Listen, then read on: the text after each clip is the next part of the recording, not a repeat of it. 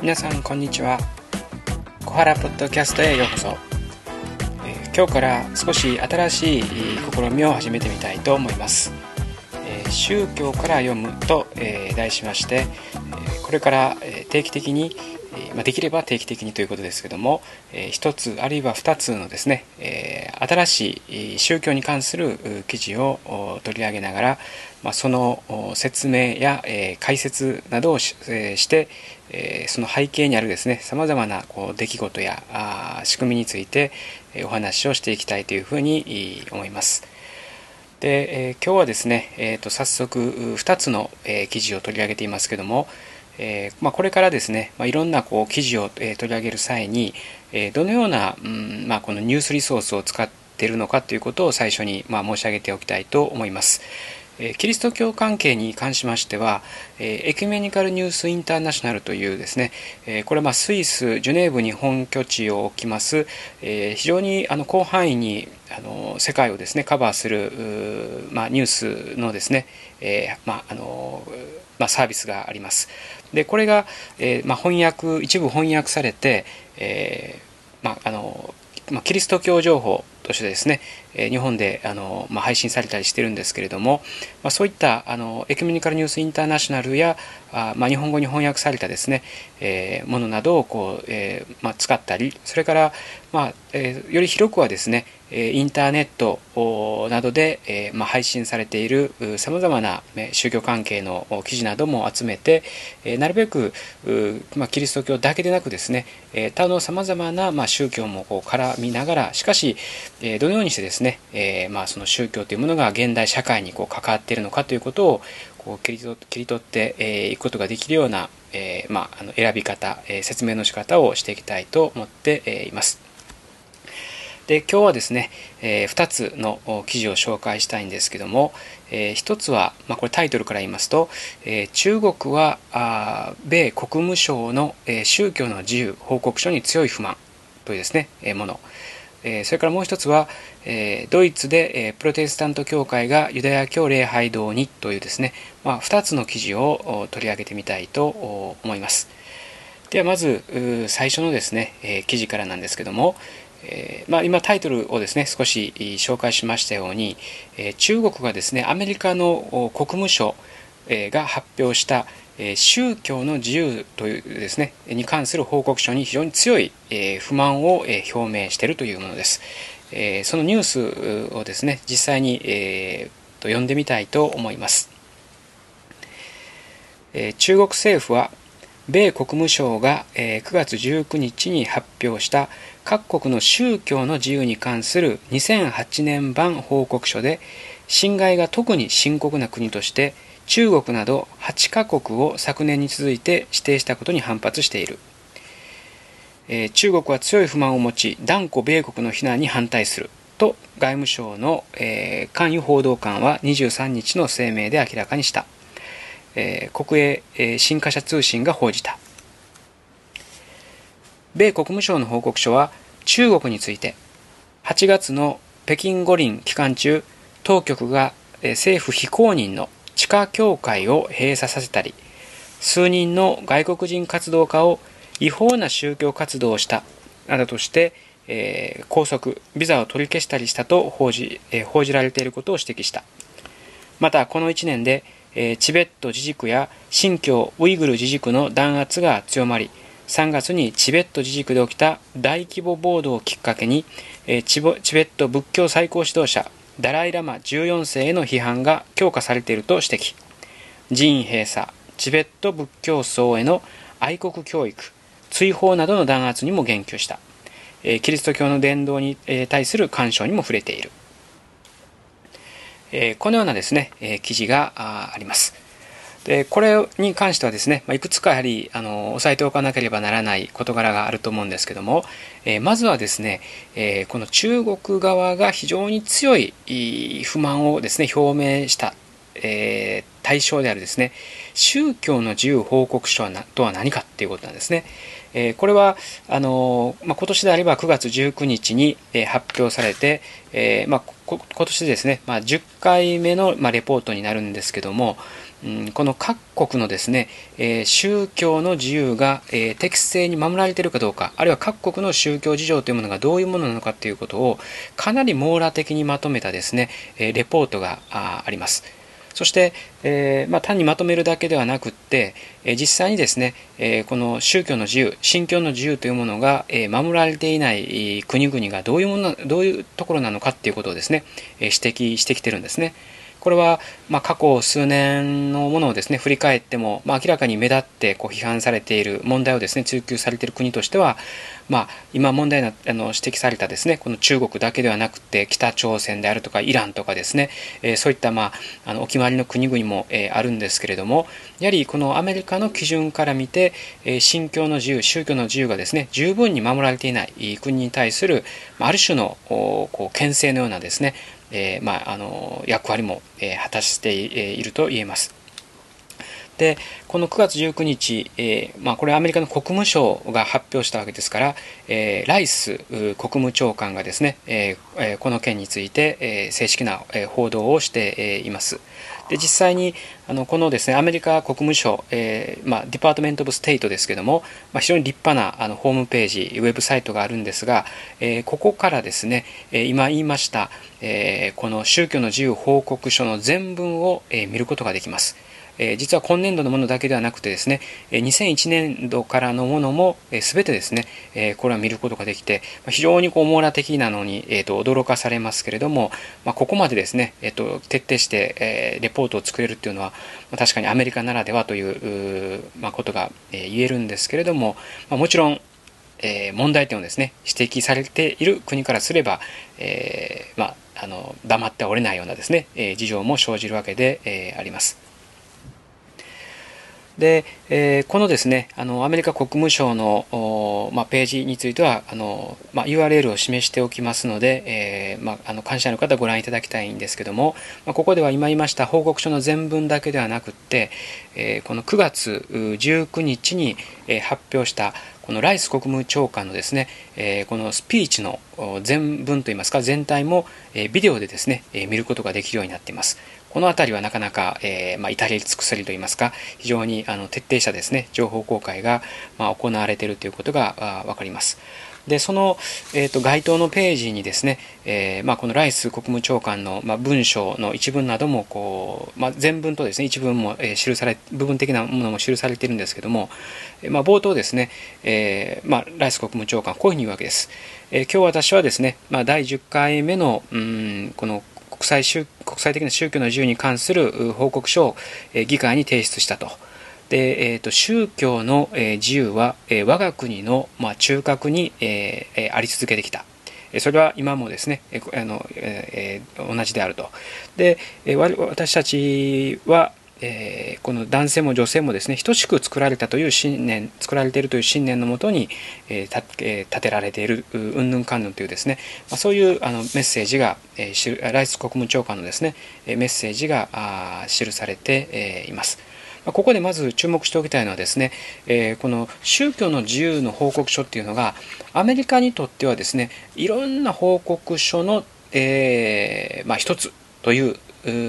だけではなくてですねえそれにとどまらずそれはこのアメリカが考えるですね、えま価値観の中核にあるっていうふうに考えるわけですね。まあ、今あのライス国務長官の言葉を紹介しましたけれども、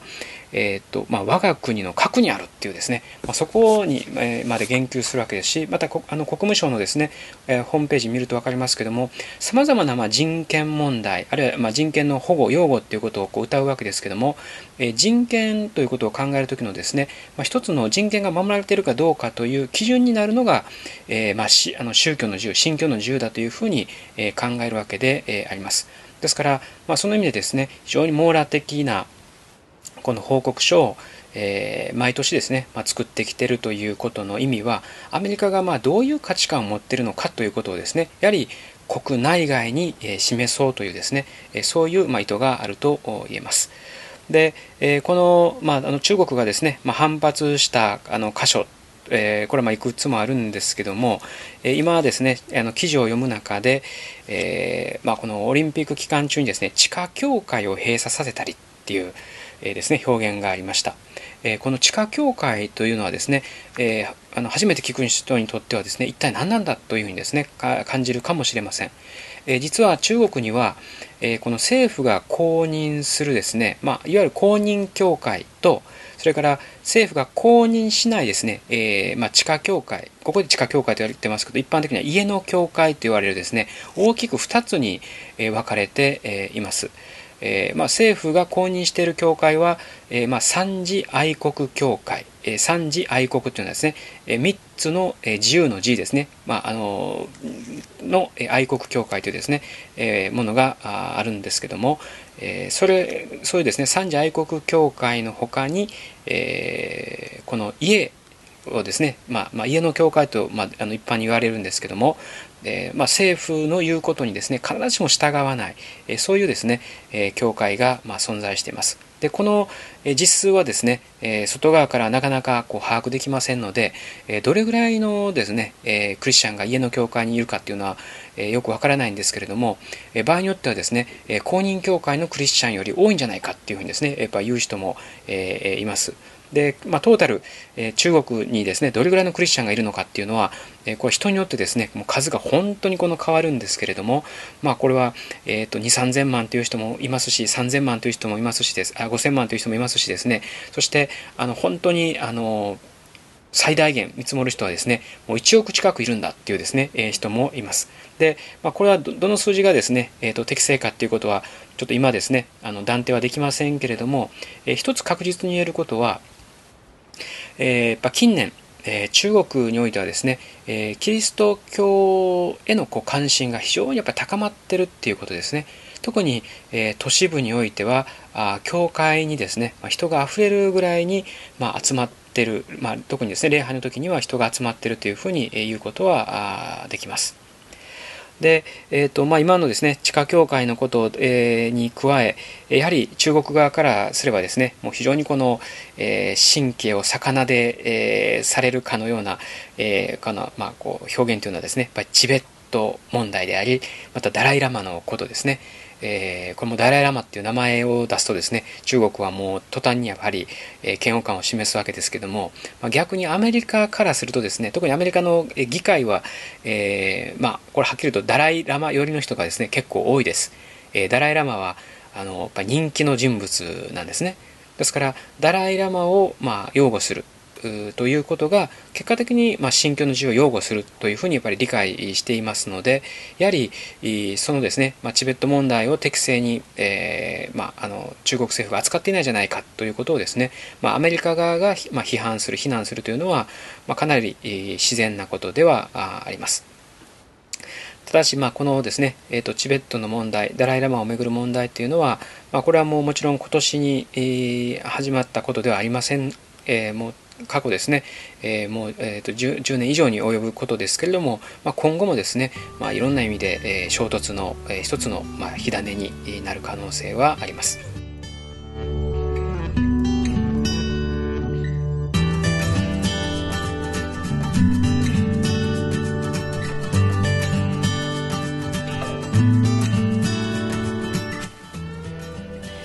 はい、それでは、えー、次にですね、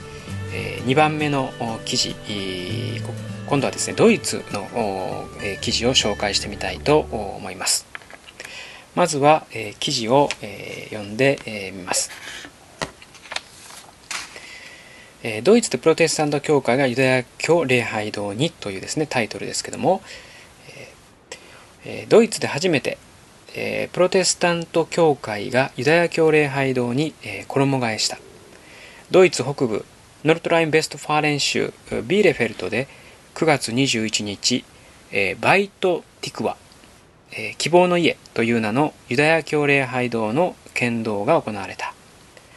ベストファーレンの福音教会のアルフレッド・バス牧師は、新礼拝所がプロテスタント・キリスト者のための希望の家でもあると挨拶した。ビーレフェルトのかつてのユダヤ教礼拝堂は、1938年11月9日。ナチがドイツ全土でユダヤ教礼拝堂などユダヤ人の、えー、住宅店舗などを襲撃したクリスタルナハトと呼ばれた事件の際に破壊された。バス牧師は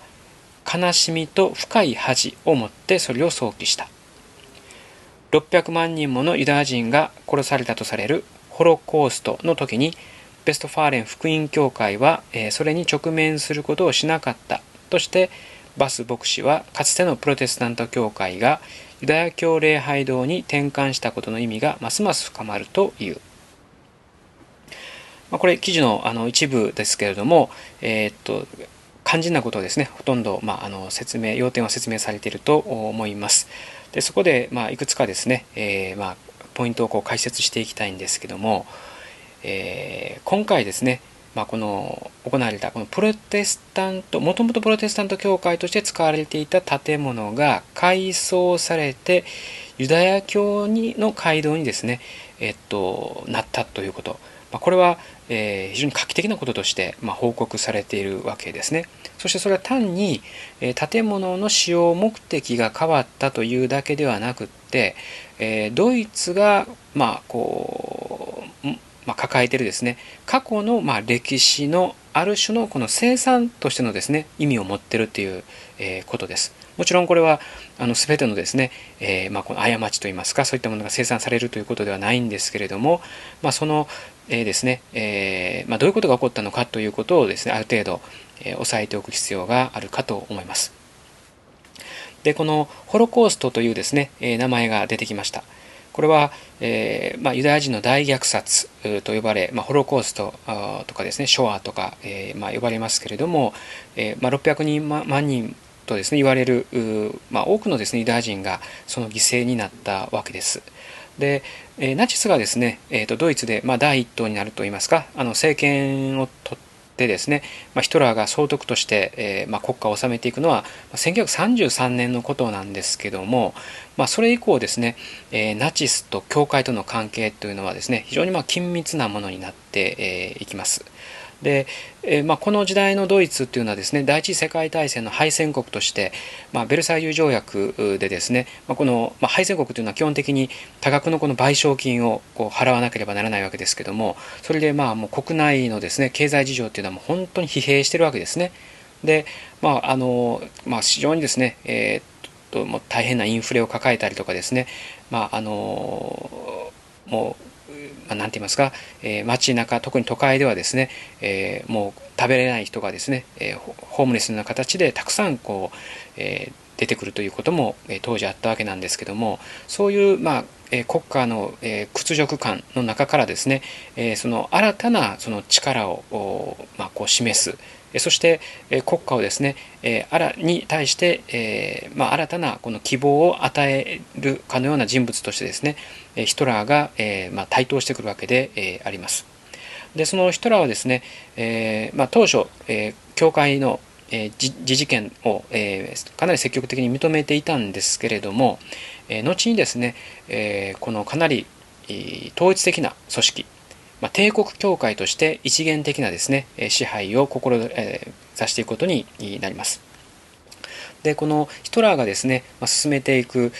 この政策に、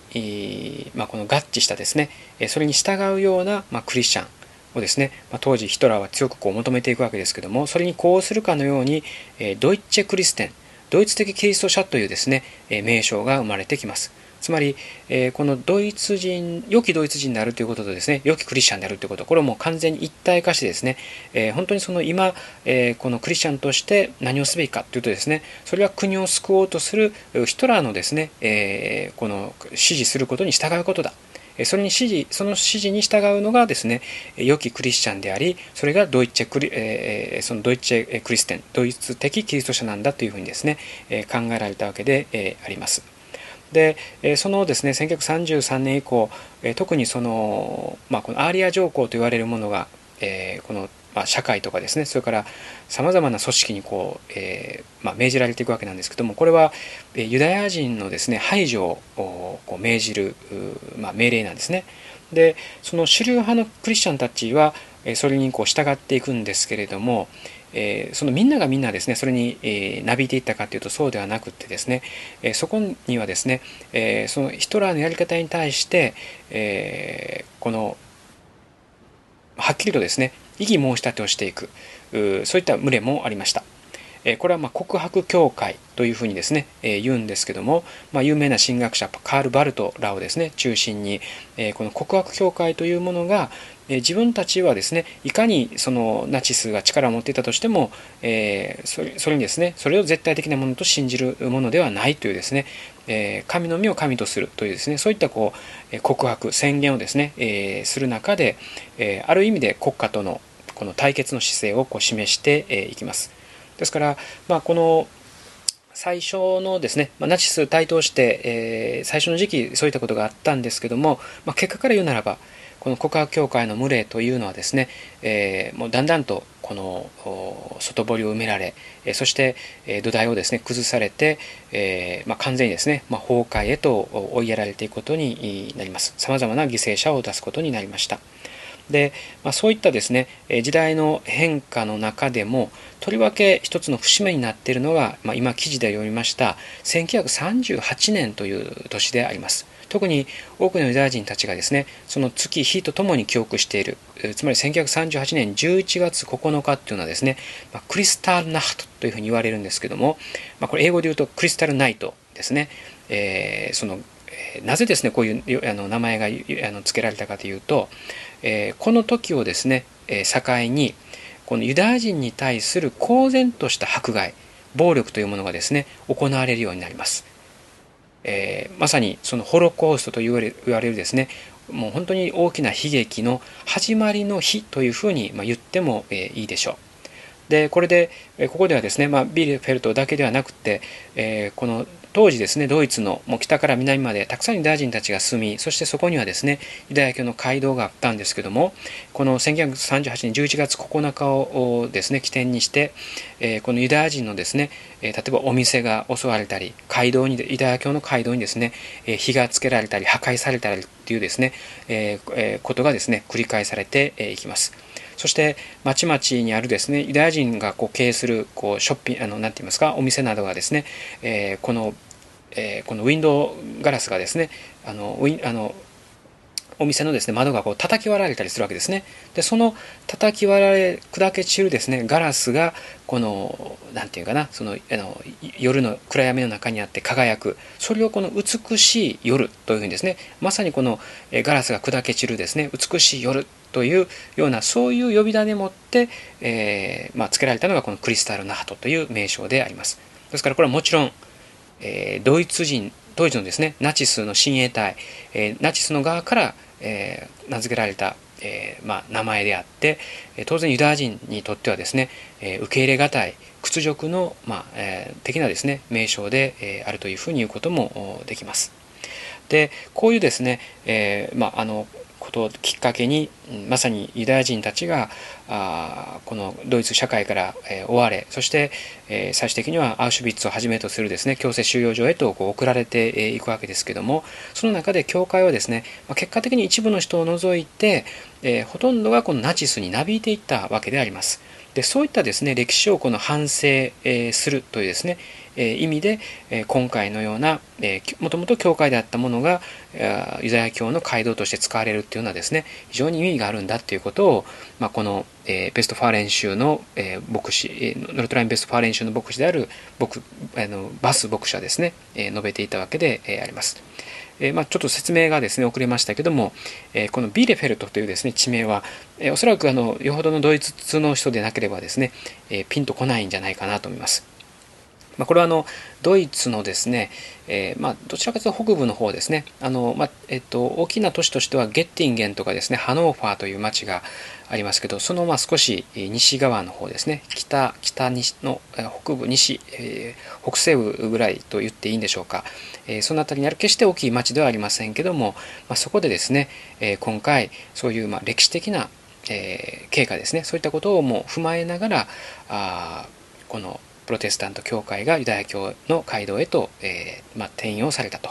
えー、そういったことをですね、えーまあ、この、え、記念する、まあ、出来事があり、え、ということがですねあったということが、え、今回記事に記されて、え、いました。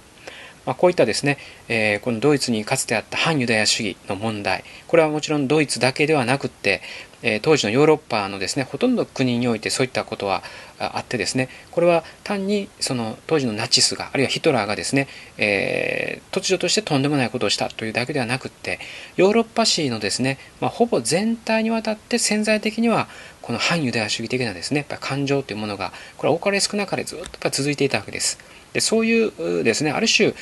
この時代を超えて流れてくるようなこのマグマのようなものがヒトラーというですね一人の人物を介して、えー、この一気にですね、えー、爆発したというのがですね、まあ、このホロコースト、えー、ユダヤ人のですね大迫害の出来事であったのではないかなというふうに、えー、考えます。ま、この問題はですね、えーまあ、未だに、まあ、この問題を、えー、引きずっていますのでやはり過去のこととするのではなくてですね現代の問題としてやっぱ考え続けなければならないと思います。えー、ではですね、えー、今日は2つの、えー、記事を、え紹介しましたけれども、えこれからもですね、えまあ、折に触れて、え1つあるいは2つのですね最新の記事を、え紹介しながら、え宗教から、まあ、世界を読むということで、え記事をですね読みながら、え基本的なですね宗教に関するあるいはそれぞれの国とか社会が抱えているですね、え事情に関するですね、え知識や背景についての、ま学びを深めていきたいと思います、え今日はこれで終わります。さようなら。